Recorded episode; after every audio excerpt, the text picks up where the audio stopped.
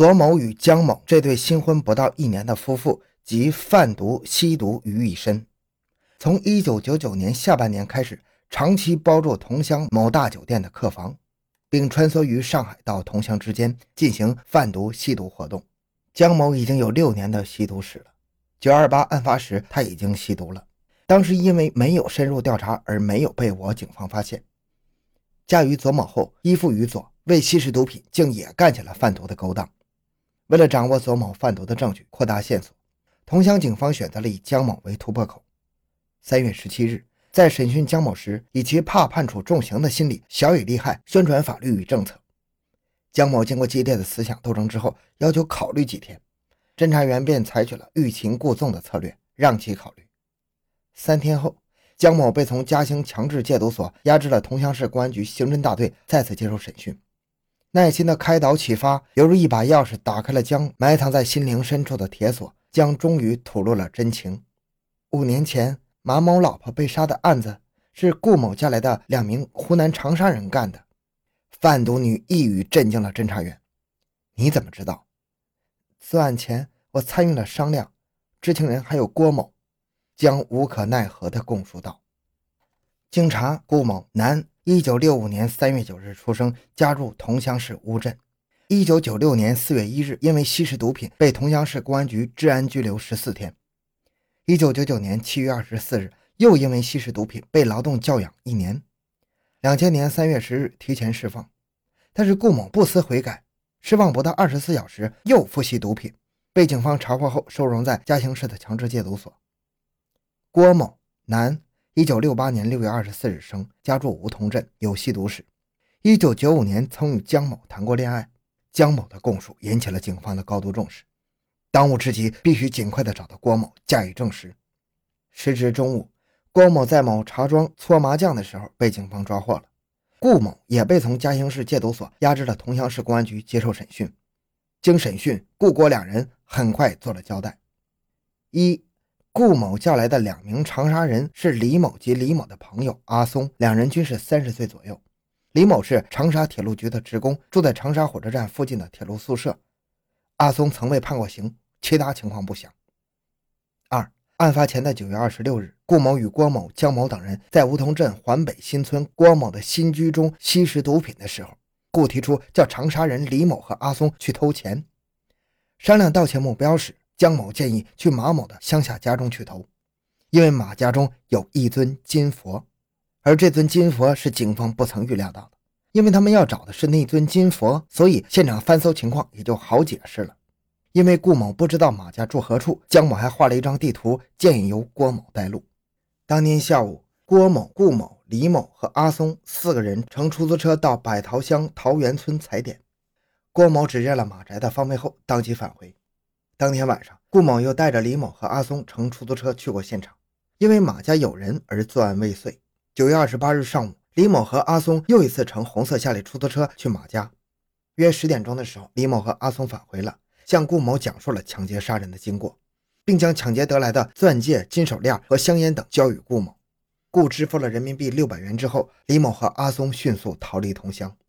面对如此重要的线索，三月二十日晚，警方决定立即派员去长沙侦查，寻找李某和阿松。三月二十一日十点，侦查人员乘着越野吉普车踏上了赴长沙的征途。三月二十二日上午到达长沙市。侦查员顾不上休息，立即与湖南省公安厅刑警总队取得联系。湖南警方极为重视，长沙铁路公安处也立即做了布置。经查，公安处电脑中没有李某的信息，铁路劳动人事部门口也没有李某其人。难道顾某所供不实吗？经与同乡联系，再审顾某，顾某肯定李某在一九九五年时在铁路部门工作过。那么，会不会因为李某因为犯罪被投入劳改？户口被注销了呢？此推断很快得到证实。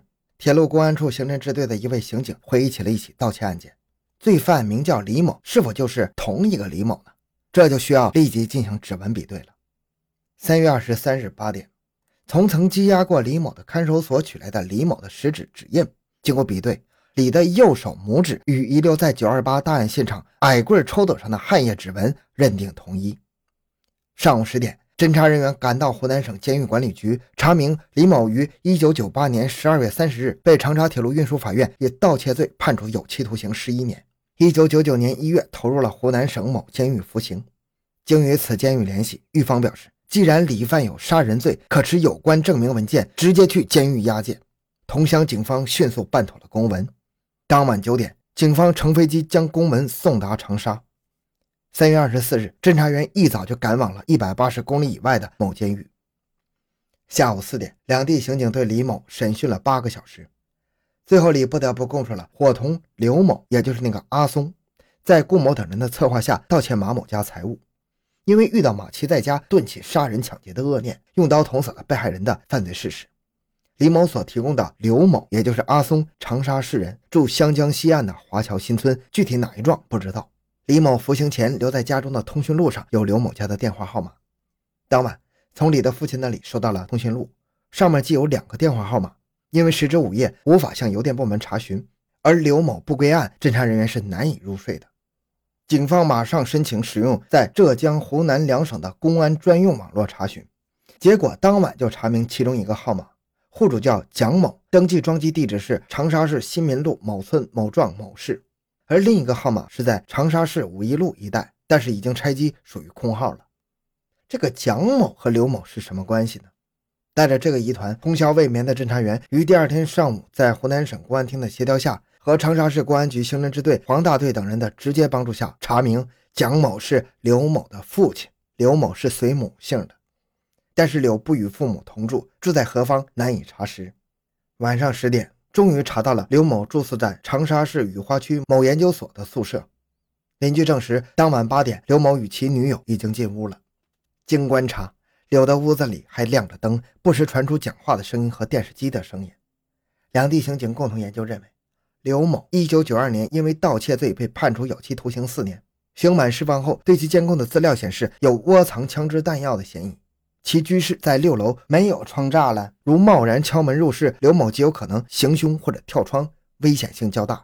最后商定，最佳方案是派侦查员守候，趁其早上出门时突然袭击。当晚，两地刑警忍耐着寒冷和饥饿，通宵的守候。第二天早上七点四十分，正当刘某开门外出的时候，守候的刑警一跃而上，将刘某擒获了。刘某知道末日来临，无可奈何地对他女朋友说。这次去了就再也不会回来了。审讯时，刘某抱着讲也是死路一条，不讲也是死路一条，与其抗拒，倒不如痛痛快快的交代的心态，一口气就交代了杀人抢劫的罪行。其所供的犯罪情节与九二八大案的现场勘查情况是完全吻合的。原来，早在一九九四年，顾某在长沙结识了李某，两人曾经合伙做煤炭生意，因为没做成，李某欠着顾某一万七千人民币。因为无力偿还，一九九五年九月上旬，两人电话商定，由李某盗窃轿车驶往桐乡，而顾某负责销赃，所得赃款扣除了李的欠款，两人分赃。李某约着朋友刘某一同前往桐乡，当时刘刚刑满释放，整日无所事事，就欣然同意了。两人携带着盗窃的工具，从长沙到株洲，在株洲火车站，李柳策划麻醉抢劫出租车，由于驾驶员警惕，麻醉抢劫未能得逞。九月十一日，两人抵达杭州时已经两手空空了。当晚，两个人由顾某接来同乡，借宿在梧桐镇环北新村郭某的家中。数日之后，顾某将李柳二人带至乌江，唆使两人在江浙交界的太师桥抢劫烟贩的钱财。李柳两人两次伺机抢劫未得逞，顾又唆使李柳两人去盗窃乌镇的一个个体诊所，也没能成功。顺便将两人带至了梧桐镇，借宿在顾的姐姐处。九月二十六日，顾某、郭某、江某等人在梧桐镇环北新村郭某的新家中吸食海洛因。顾某提议物色新的目标，叫李柳两人去行窃。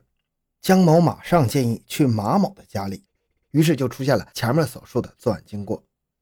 九月二十八日上午，顾某从其姐姐家里拿了两把匕首和一根绳子，交给李柳二人，并约定半个小时后由其妻石某用车接应。之后，李柳两个人伪装成生意人拜访马某。两人进入马家时，正遇到马妻顾彩珠在大门口买水果。两人马上用长沙话商量，先干掉马妻。于是他俩以给马厂长打电话为借口，将顾彩珠骗至了二楼卧室。上楼之后，两个人凶相毕露，两把匕首连续捅向顾，顾当场身亡。两人劫走了死者身上的金银首饰和房间里的财物，更换血衣之后迅速逃离。此时，石某如约租车前来接应，在顾某的姐姐家中，两人将抢劫的行凶过程向顾夫妇和盘托出了，并将所劫得的四条香烟、一枚钻戒、一条金手链交于顾，顾当即在其凶嫂处抵押得款八百元。之后给李柳两人每人三百元，令两人赶快逃离桐乡。好，这个案子就讲到这里。小东的个人微信号六五七六二六六，感谢您的收听，咱们下期再见。